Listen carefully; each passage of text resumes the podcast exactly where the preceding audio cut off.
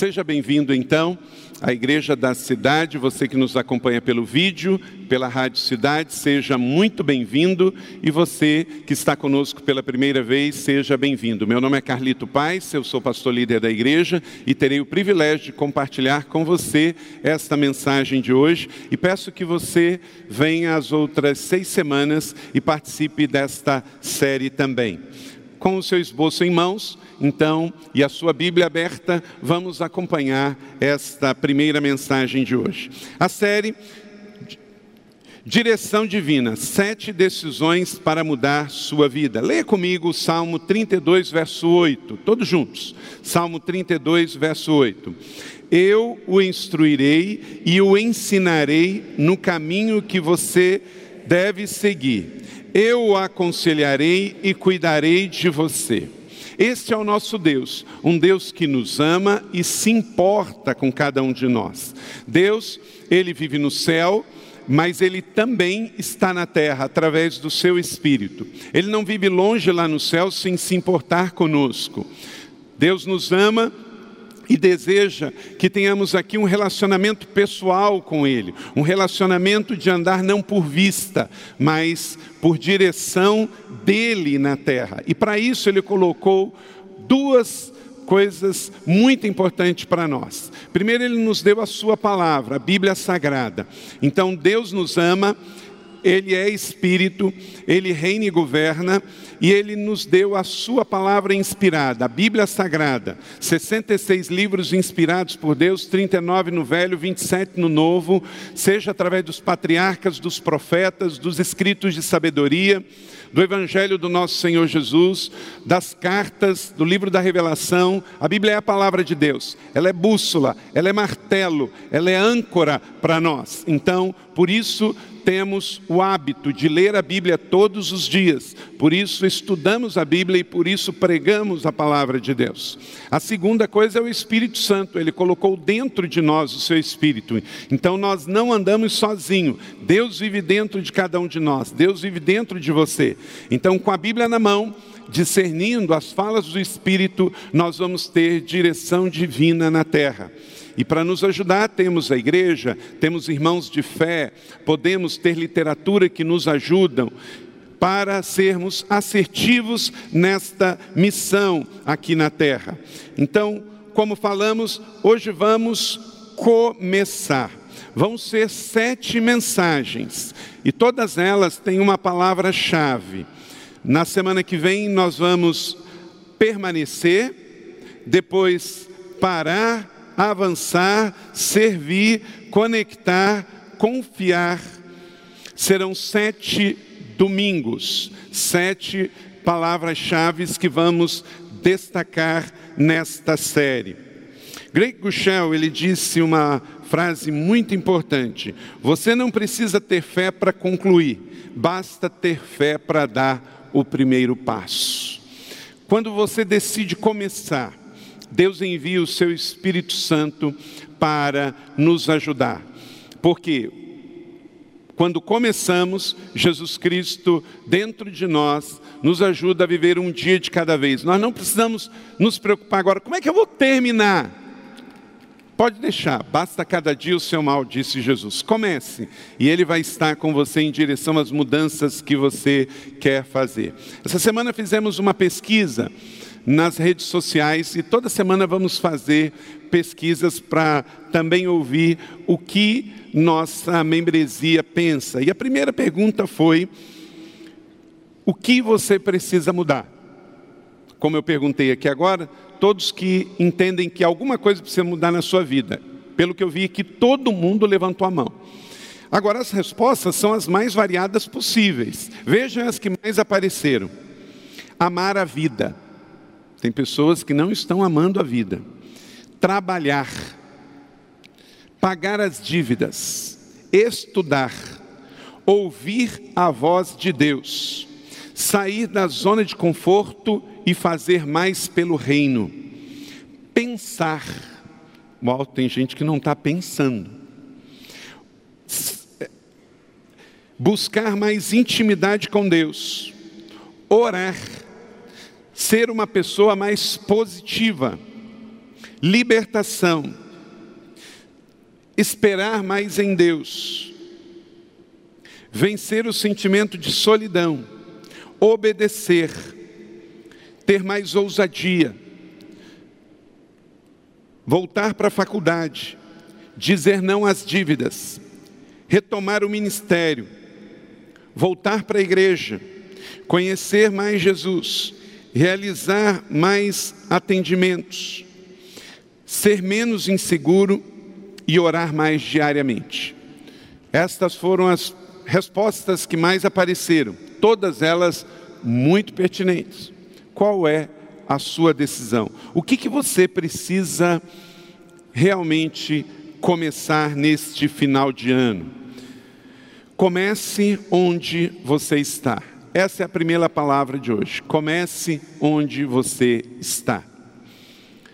Maria Robson disse o seguinte: ninguém pode voltar atrás e começar de novo, mas qualquer um pode começar hoje a fazer um novo final. Comece onde você está e realmente comece olhando para frente, é daqui para frente. O pior lugar para se morar na vida é no passado. O pior lugar para se morar na vida é no passado. Porque o passado já passou, você não pode mais voltar atrás. Se o seu passado foi bom demais, glória a Deus, mas deixa ele lá. Tem gente que no presente não está vivendo direito porque vive preso a um passado que foi muito bom e avalia a sua vida hoje como ruim no presente. E por outro lado, tem pessoas que viveram um passado tão ruim, um passado de luto, um passado de abusos, um passado de derrotas, um passado negativo, e isso atrapalha de viver o presente. Seu presente não está ruim como no passado, mas como você está preso ao passado, não consegue viver o presente e o futuro. Então, para todos aqui que me acompanham pelo rádio, pelo vídeo ou aqui nesta manhã, comece daqui para frente. A melhor definição de amor é tempo, e o melhor tempo é agora. O passado já passou. Eis que Deus faz novas todas as coisas. Este é o domingo mais importante da sua vida. E esta é a semana do recomeço. É a partir de agora. Dê graça pelas coisas boas que aconteceram no seu passado. E coloque diante do Senhor e enterre as coisas ruins que aconteceram. Você não é o seu passado, você não é o seu pecado, você não é o seu erro. A identidade da sua vida no presente não é a falta, a escassez, o luto, a perda, a injustiça e o abuso. Você é a imagem e semelhança de Deus. E Deus está fazendo hoje coisas novas sobre a sua vida. Começar sim, mas começar daqui para frente. Como esse pensamento da Maria Robson aqui, você não pode mudar o seu passado, mas você pode sim mudar o seu presente para o futuro. Qual é a história da sua vida? Talvez exista capítulos que você não queira compartilhar com ninguém. Coisas que você nem mesmo nunca falou, coisas que fizeram com você, ou coisas que você não gostaria de ter feito. Quantos aqui quebraram promessas e valores da sua própria vida? Você já feriu pessoas? Talvez ao pensar nesta manhã sobre a sua vida, existam coisas que você não se orgulha. E eu acredito que boa parte aqui também tem esta realidade. Quer ver? Eu não vou deixar você sozinho aqui. Quem tem coisa na sua vida que não se orgulha de ter feito? Levanta a mão. Eu também. Então, todos nós tivemos palavras erradas, ferimos pessoas, tomamos decisões na juventude que hoje, na maturidade, não tomaríamos mais. Então, não pense que você está sozinho. Quase todo mundo levantou as mãos. Você já feriu pessoas, talvez feriu não só com palavras, até mesmo com ações. Tem pessoas, tem mulheres que, porventura, algumas, até aqui mesmo, tenham feito aborto. E não quer dizer que você está condenado ao inferno, e nem com isso o seu presente e o seu futuro é ser uma abortista. O seu passado e o seu pecado não te definem. Foi a lugares que não deveria ter ido, foi com pessoas que não deveria ter acompanhado. Já cedeu desejos egoístas e pecaminosos que decepcionou a si mesmo e decepcionou a Deus. Você mesmo já prejudicou pessoas que tanto amou? Quem aqui negligenciou a sua família? Quem aqui gostaria de ter tido mais tempo com os seus filhos? Quem aqui gostaria de ter começado o seu casamento diferente? Talvez não goste dos capítulos mais escuros e sombrios da sua vida.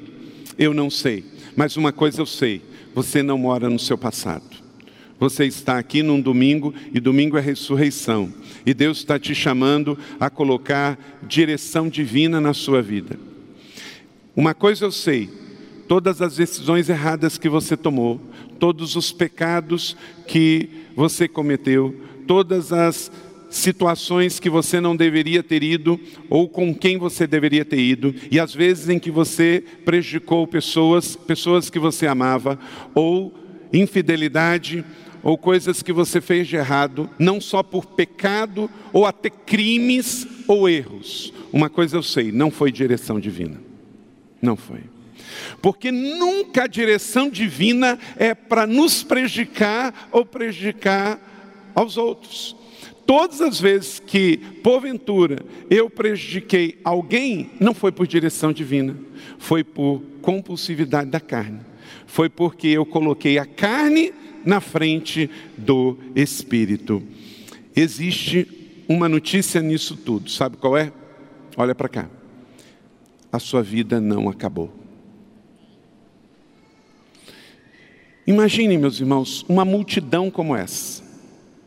É claro que se nós estivéssemos aqui no auditório secular do mundo, haveria com certeza motivos muito terríveis para cada um reavaliar esse momento.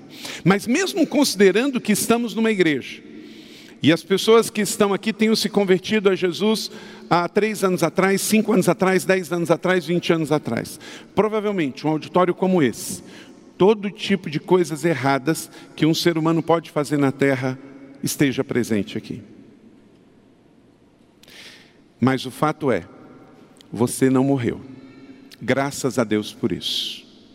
Então, Estar aqui nos significa esperança, significa que podemos mudar, significa que Deus não quer que fiquemos onde estávamos, significa que as decisões que eu fiz errada, que você fez errado, elas não foram pela direção divina, porque Deus nunca é patrocinador do nosso erro, do nosso pecado, das nossas atitudes negativas, ruins, erros, maus hábitos, dependências, codependências. Deus é a solução e não a provocação. Então, a boa notícia é que a minha vida e a sua vida não acabou. Nunca é tarde demais para o recomeço. Não importa o que você fez ou o que você deixou de fazer, meu irmão e minha irmã. Não importa o quão duro e teimoso você tenha sido até aqui na sua história de vida. Não importa quantos capítulos obscuros e ruins tenham tido na sua vida. A grande questão é ser redimidos e não repetidos. É aqui que Deus quer que eu e você nos encontremos, irmãos e irmãs da família Igreja da Cidade. O que passou, passou. Não há nada que eu possa fazer do contrário, mas eles podem hoje, por uma vida nova, uma vida maior, uma vida mais bonita, serem redimidos e não mais repetidos. Não podemos copiar os nossos próprios erros. Nunca é tarde demais para mudar. Você pode repetir isso comigo? Nunca é tarde demais para mudar. Mais uma vez, nunca é tarde demais para mudar. Eu e você podemos ser um homem e uma mulher melhor, um pai melhor, um marido melhor, um cidadão melhor um homem e uma mulher melhor com Cristo para este mundo. Nós podemos ser melhores, nós podemos ser maiores, nós podemos ser pessoas que Deus aqui na terra dirige a nossa vida e sair todos os dias para dirigir a nossa vida em meio às dificuldades deste mundo, sob a direção do céu na terra. Primeiro, então, se você deseja começar onde você está, Comece mesmo pequeno. Comece mesmo pequeno. A grande questão é começar. E o primeiro passo para começar onde você está, comece mesmo pequeno. Zacarias 4:10. Todos juntos, leiam comigo. Pois aqueles que desprezaram o dia das pequenas coisas terão grande alegria ao verem a pedra principal nas mãos de Zorobabel. Meu irmão, não despreze os primeiros começos, não despreze os primeiros passos, não despreze as crianças, não despreze o início pequeno. Se você é um pequeno empresário, microempresário, comece. Se você está fazendo reparação e elas são pequenas, comece. Não despreze os dias dos pequenos começos. Pequenos passos a partir de onde você estiver. Comece dando acenos para Deus e para as pessoas que há pequenas mudanças. Olha, conforme você está em casa, por exemplo, se seu problema é o temperamento explosivo e hoje, hoje, você já chegar diferente, as pessoas vão notar o seu marido vai notar, a sua esposa vai notar, os seus filhos notarão. E aí na segunda-feira e na terça-feira. Será que o seu problema é temperamento destemperado? Se você submeter isso a Deus e começar a deixar que Ele dirija o seu espírito, comece dando acenos para Deus, de pequenos passos, de pequenas melhoras. Vicente Van Gogh, o pintor, ele diz Grandes coisas são feitas a partir de pequenas coisas reunidas, pequenos atos, pequenos gestos. Isso em todas as áreas das nossas vidas. É temperamento? É a questão de sexualidade? É a questão de dinheiro? Vi aqui que vários, vários aqui apontam para a questão de começar a orar.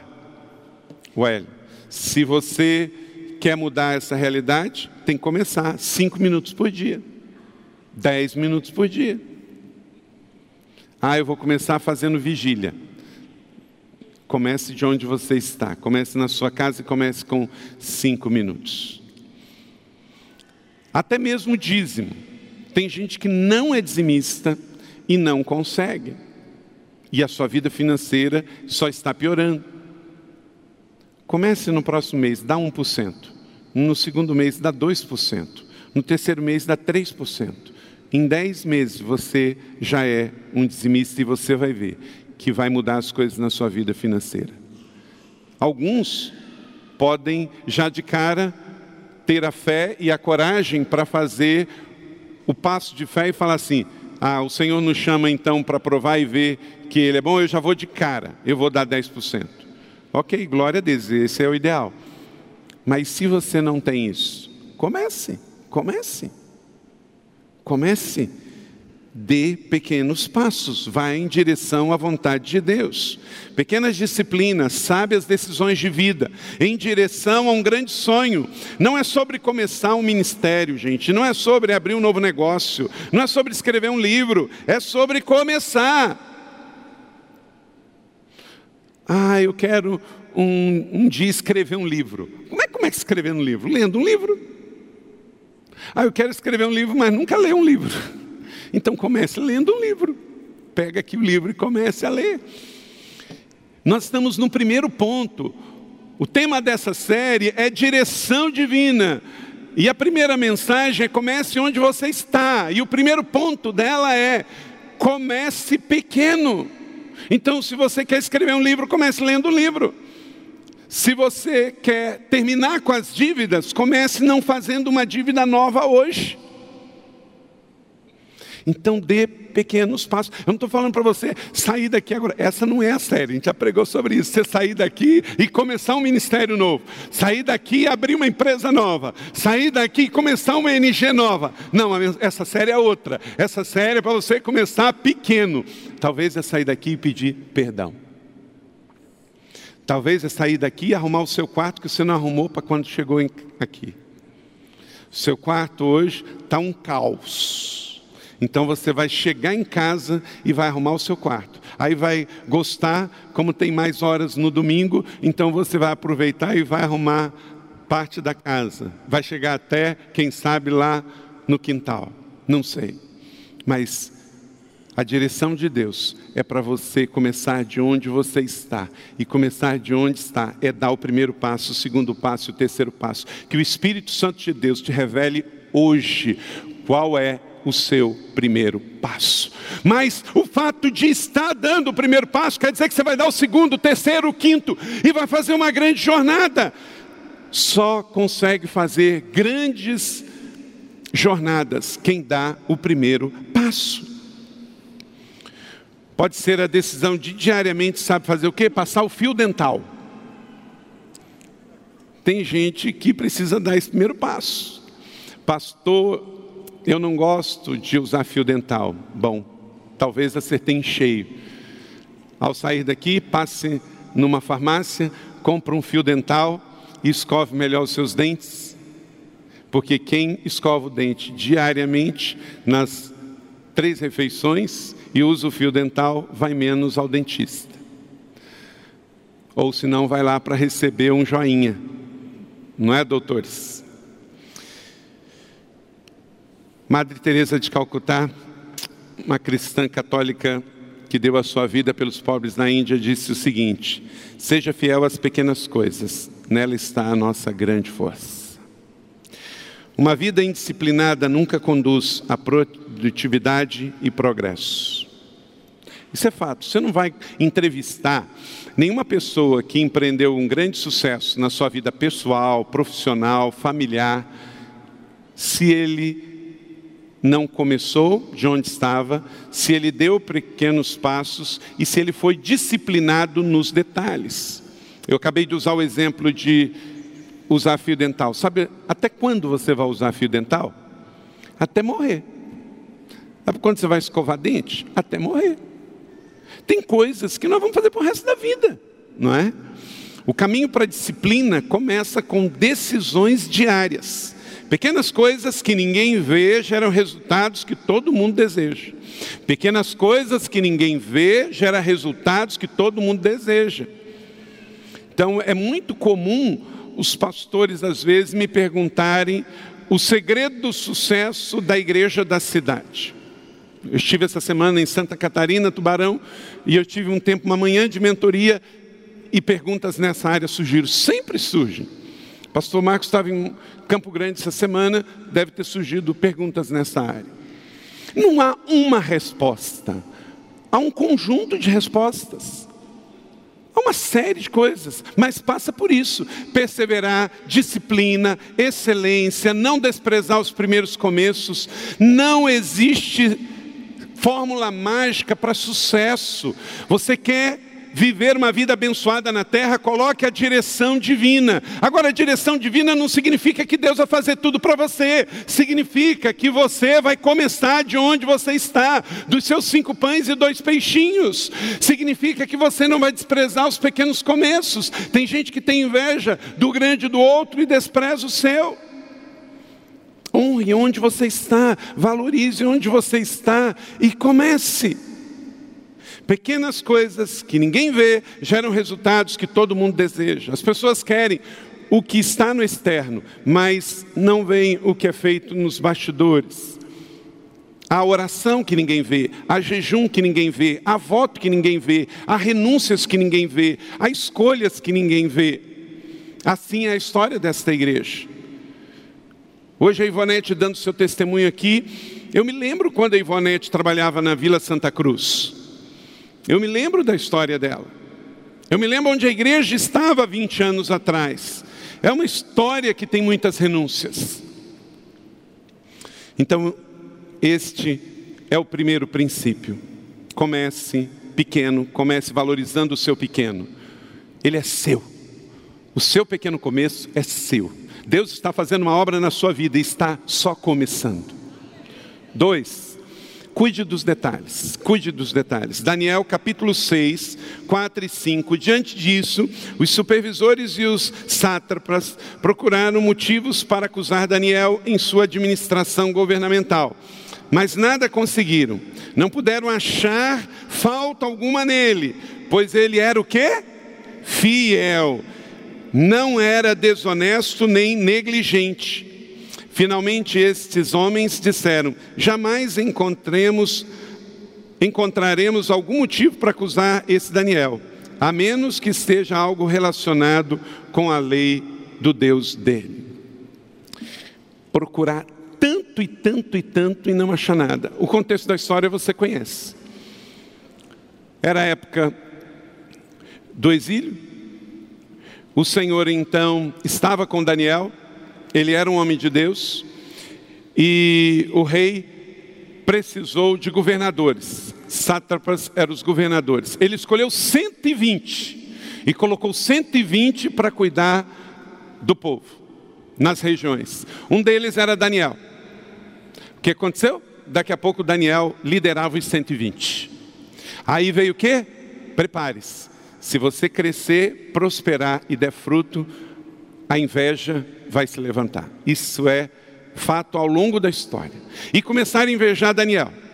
E aí falaram: nós temos que derrubar ele, temos que tirar o tapete dele. Viva uma vida que ninguém possa puxar o seu tapete. Não tenha tapete.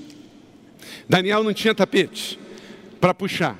E aí não acharam nada.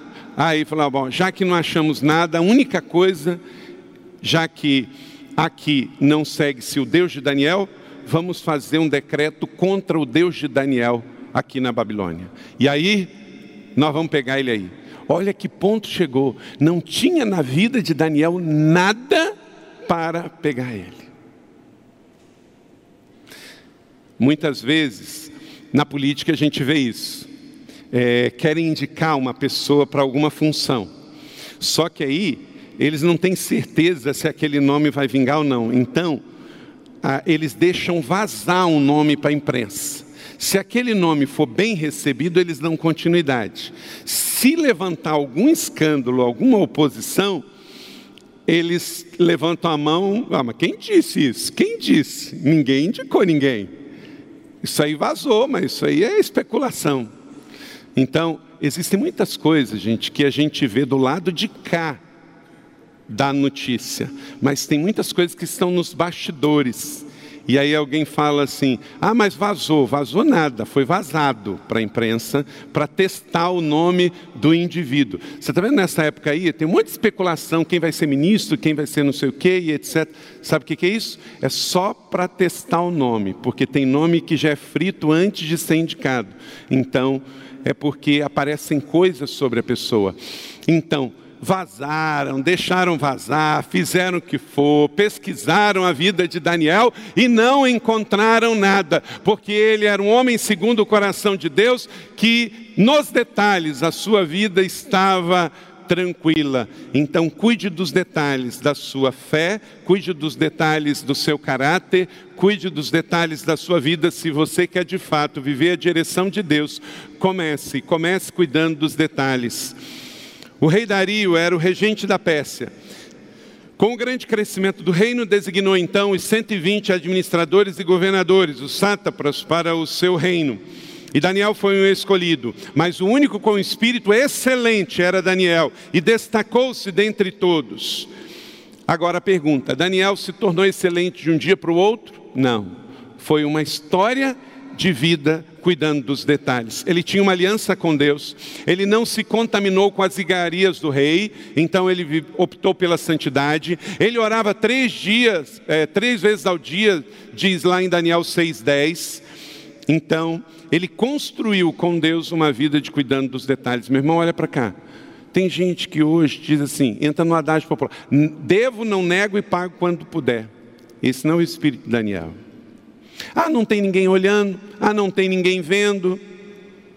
Empurra a sujeira para debaixo do tapete. Então, decida que você não vai ser mais assim em nome de Jesus. Eu não vou viver desse jeito. Caráter é o que você é. Reputação é o que dizem que você é. Caráter você tem o controle, reputação você não tem.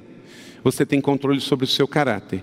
Quem é você, de onde você veio, para onde você vai, com quem que você anda, como é que você se relaciona com a sexualidade, com pessoas. Deus se importa com você. Deus deseja que você seja antes que você faça. Em 1 Tessalonicenses 4,3 diz: a vontade de Deus é que vocês sejam o quê? Santificados. Então, guarde isso no seu coração. Ele começou a fazer algo grande lá atrás, cuidando dos mínimos detalhes. Cuide da sua vida daqui para frente nos detalhes e não deixe brechas. Finanças, relacionamentos, promessas. Quais as promessas que você deu para os seus filhos, para o seu cônjuge, para o seu líder, para o seu pastor, para o seu irmão, para a sua irmã? Quais as promessas que você tem no seu trabalho? Qual produto que você diz que entregar? O que, que está te esperando? Sua caixa de e-mails tem muitos e-mails para você responder. Seus WhatsApps de coisas sérias estão esperando algum posicionamento, uma resposta. Está devendo alguma coisa? A ninguém devais nada a não ser o amor. Então comece a mudança nas finanças, nos relacionamentos, em sua palavra com as promessas, no trabalho, no testemunho, porque tudo voltará para você, positivo ou negativo. Seja detalhista, não em si pelos detalhes com perfeccionismo, mas só construiremos a cultura da excelência observando os detalhes. Leia isso comigo? Só construiremos a cultura da excelência observando os detalhes. Isso serve para a sua vida, serve para a sua família, serve para os ambientes, serve para as coisas. Terceiro, priorize uma coisa só. Se você quer a direção divina na sua vida, comece onde você está. E a terceira coisa para começar onde você está é comece com uma coisa. Uma coisa. Talvez você tenha uma lista de 20 coisas para mudar, mas você não vai mudar nada se você tentar mudar 20 coisas ao mesmo tempo. Então eleja das 20 a principal coisa. A coisa principal é fazer da coisa principal a coisa principal. Pegou? A coisa principal é fazer da coisa principal a coisa principal. Pegou, Célio? É isso aí. Essa é a coisa. Vou repetir para você. A coisa principal é fazer da coisa principal a coisa principal. Então, da lista de 20 coisas, qual é a principal coisa que exige mudança? Começa com uma coisa só. Lucas 10, 41, 42, leia comigo. Jesus, lá na casa de Marta e Maria em Betânia. Respondeu o Senhor: Marta, Marta, você está preocupada e inquieta com muitas coisas, todavia apenas uma só. Grifa aí, uma só é necessário. Uma coisa só. O que é necessário? Talvez você esteja pensando em começar duas, três ou quatro coisas. Não faça isso. Deixa eu te dar um toque aqui. Escreva a sua história. Escreva a sua história. Deus vai revelar quando você escrever a sua história uma coisa na sua história que tem que mudar e não pode se repetir. Escreva a sua história, tire um tempo, escreva a sua história de vida até aqui. Comece lá. Eu nasci no dia 11 de abril de 1970. E aí a sua infância, sua adolescência, sua juventude, seus relacionamentos, seu casamento, suas escolhas, sua profissão, sua conversão, como é que tem sido a sua vida. Escreva. E a partir dali peça Espírito Santo de Deus. O que que dessa história eu vou mudar para que não continue na minha história? Eu não nasci com isso, isso não me pertence. Quem passa pelo 30 semanas já fez isso é o seu inventário pessoal. Faça um levantamento da sua história, escreva a sua história. Não sei se você já fez seu inventário, mas é uma boa maneira de começar uma coisa de mudança. Comece dando o seu dízimo. Se você já faz, continue, se não, quem sabe, a partir de domingo que vem dá 1%. 1% por semana, 1% por mês. Se você quer ter um recurso para a sua vida na, na velhice, comece guardando um pouco. Ah, mas eu não posso guardar muito. Quanto que você pode começar? É 10? É 50? É 100? Guarde um pouco, um pouco de cada vez. 10% para investir, 10% para dizimar e viver com 80%. Comece fazendo um jejum. Quem aqui nunca fez um jejum na vida? Comece. Acabamos de falar, vamos orar 14 dias pelas eleições. Quem sabe nesses 14 dias você pode fazer um jejum que você nunca fez, e o motivo é justo, é pela nação. Comece. Jesus está perguntando para você o que é mais necessário, uma coisa só, O salmista e rei Davi um dia pediu uma coisa só também. Ele poderia pedir muitas coisas. O Senhor falou assim: O que você quer? Ele poderia fazer uma lista para Deus, mas veja, uma coisa só peço ao Senhor e peço incessantemente é habitar na casa do Senhor todos os dias da minha vida, para admirar a beleza do Senhor e para contemplar o seu santuário. Salmo 27, verso 4. Davi podia pedir tantas coisas, mas ele pediu uma coisa só: eu quero habitar na tua presença para sempre, na beleza do seu santuário. O seu filho, também rei Salomão, teve a mesma oportunidade e pediu uma coisa só também. Naquele dia Deus apareceu a Salomão e lhe disse: Peça o que quiser e eu lhe darei. Dê-me sabedoria e conhecimento para que eu possa liderar essa nação, pois quem pode governar esse povo tão grande?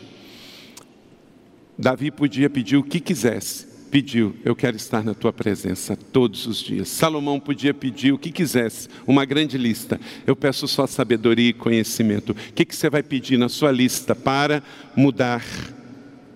Em 2 Crônicas 1, 7, 12. Deus disse a Salomão: Já que esse é o desejo do seu coração, e você não me pediu riquezas, nem bens, nem honra, nem morte dos inimigos, e nem vida longa, mas sabedoria e conhecimento para governar o povo, sobre qual eu fiz rei, você receberá o que pediu. Aí Deus sempre faz infinitamente mais abundantemente do que pedimos ou pensamos. Mas também darei riquezas, bens e honra, e nenhum rei antes de você teve nenhum depois de você também terá. Uma coisa só, um dia de cada vez, um pequeno passo. Davi e Salomão só pediram uma coisa: presença e sabedoria. Diga comigo, presença e sabedoria. Quarto, para você viver a direção divina na terra, para você começar a partir de onde você está, Quarto, protagonize sua história. Protagonize a sua história. Você não é vítima, você não é refém, você não é pobre coitado. No Salmo 8 diz que você é a obra-prima da criação de Deus. O Senhor te chama e te diz que você foi feito pouco abaixo dos anjos. Querido irmão e irmã, Deus me chama pelo nome de Carlito, eu te fiz pouco abaixo dos anjos. Você é obra-prima da coroa. Por isso vivemos numa sociedade que quer distanciar o homem desta joia da criação. Quando você bebe, você sai desse contexto, porque a pessoa alcoolizada não pode responder pelas suas emoções, pela a sua direção psicomotor então o álcool vem tirar você do plano perfeito de Deus, as drogas tiram você desse plano perfeito de Deus. Viver na orfandade, longe da família, tira você desse plano perfeito de Deus. Ao sair da igreja, da comunidade da fé, de irmãos e irmãs que nos ajudam, tira a gente desse plano perfeito de Deus. Então, você é maior. 1 Reis capítulo 20, 13 e 14. Nesta ocasião, um profeta foi até Acabe, rei de Israel, e anunciou: Assim diz o Senhor: Vê esse exército enorme? Hoje eu entregarei nas suas mãos, e então você saberá que eu sou o Senhor. Mas quem fará isso? perguntou então o rei Acabe. O profeta respondeu: Assim diz o Senhor: Os soldados, os líderes da província o farão. E quem começará a batalha? Continuou a questionar Acabe. O profeta respondeu: Você, você. Deus vai levantar pessoas, Deus vai usar um grande exército, mas tudo começa em ser protagonista da nossa história. Você é responsável pela sua família. Pai, você é responsável. Não é a esposa, não é a mãe Cada um deve puxar para si. Eu sou responsável. Uma coisa que nós brasileiros, com a nossa passionalidade é muito comum, cometer um erro. Ah, mas foi fulano. A gente rapidamente lembra da síndrome de Adão lá no Éden. Foi a mulher, foi ele, foi o outro. A culpa é dos outros, é do governo, é disso, daquilo outro. Vamos assumir os nossos erros para que sejamos escritores da nossa história. Então, Deus conta com você. Quem vai começar? Pergunta o profeta ao rei. Diz de forma enfática: É você. Se você quiser que Deus faça grandes coisas na sua vida, decida começar de onde você está. Eu começo, eu vou orar mais, eu vou jejuar mais, eu vou parar de me endividar, eu vou parar de mentir, eu vou parar de reclamar, eu vou tomar posição. Então escreva aí, protagonize a sua história, independente de onde você está e do que você está fazendo. Você quer mudar? levante-se. Sai do chão, levante-se. Vá para a presença. Escreva aí, vá para a presença. Nada sem a presença. A direção divina na terra vem com a presença. Meditarei na sua palavra todos os dias. Em doses homeopáticas. Comece a ler o devocional. Ah, pastor, não li o devocional Bom Dia Jesus o ano inteiro. Comece hoje. Pegue ele hoje. Comece ele hoje. Você pode não conseguir ler o que passou daqui para trás, mas vai ler daqui até o dia 31 de dezembro. E sabe o que vai acontecer? Você vai começar direito em 2019. Comece de onde você está, faça o que você está fazendo da maneira melhor. Levante-se. Vá para a presença e corra para a batalha. Todo mundo aqui tem batalhas na sua vida, eu tenho, você tem. Todos nós temos. A diferença é quão intensa elas estão no momento e quantas são. A diferença entre eu e você é quantas batalhas temos e qual a intensidade delas. Mas todos temos batalhas, porque Jesus disse que nesse mundo teríamos aflições, teríamos lutas. Você não está sozinho, mas bote a direção de Deus na sua vida e decida começar de onde você estiver. Deus te trouxe aqui nesta manhã para te dar esta palavra, para você começar a sua semana de forma gloriosa, para você terminar bem a corrida da sua vida, para você não cometer os velhos erros, mas tomar uma atitude nova, uma posição nova de começar. Como é que nós podemos em outubro começar? Sim, hoje é o dia de começo, esta é a semana de começo, e eu vou terminar o ano de 2018 muito melhor do que eu terminei de 2017, porque eu creio que Deus me convida a isso e eu quero ter um relacionamento pessoal de amor com Ele. Entenda isso, levante-se, coloque-se na presença dEle e encare a sua batalha. Você não precisa lutar todas as batalhas, você não pode fugir da batalha da sua vida. Deus não te chama a lutar todas as batalhas, e nem lutar batalhas que não são suas, mas Ele te chama a lutar as suas batalhas. Nem tudo que é bom é bom para você, então tem coisas que é bom para os outros, ou pode ser bom para mim amanhã, mas eu preciso saber o que é bom de Deus para mim hoje, o que Ele quer que eu faça hoje. E eu creio que, em nome de Jesus, no poder do Espírito Santo, Ele quer que você seja protagonista na sua história. Portanto, levante-se. Portanto, abrace o desafio que Deus tem para você hoje na presença dEle e com Ele lute a sua batalha. Então vamos olhar para dentro de nós mesmos, vamos agora buscar a providência do céu, e eu vou te dar, olha aí para o seu celular, 30 segundinhos, ou celular ou seu, seu relógio, e eu vou dar 30 segundos para você escrever alguma coisa, a primeira coisa que você precisa mudar. Escreva aí no papel, no esboço que você tem. Pense sobre o assunto, ore a respeito, converse com pessoas importantes. Durma com esse assunto. Desenvolva um plano e comece logo. Eu vou dar 30 segundinhos agora.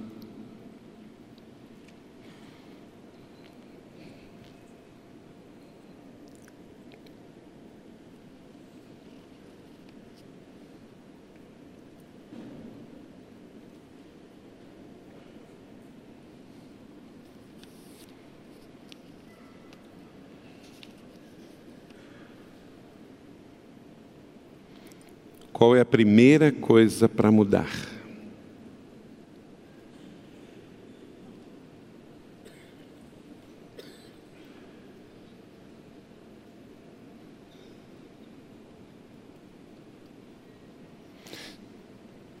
Trinta segundos. O que veio à sua mente, o que o Espírito Santo já foi ministrando desde que você começou a receber esta série de mensagens e esta palavra, qual é a primeira coisa para mudar? Você escreveu? Quantos escreveram no seu esboço? Levante sua mão. Ok.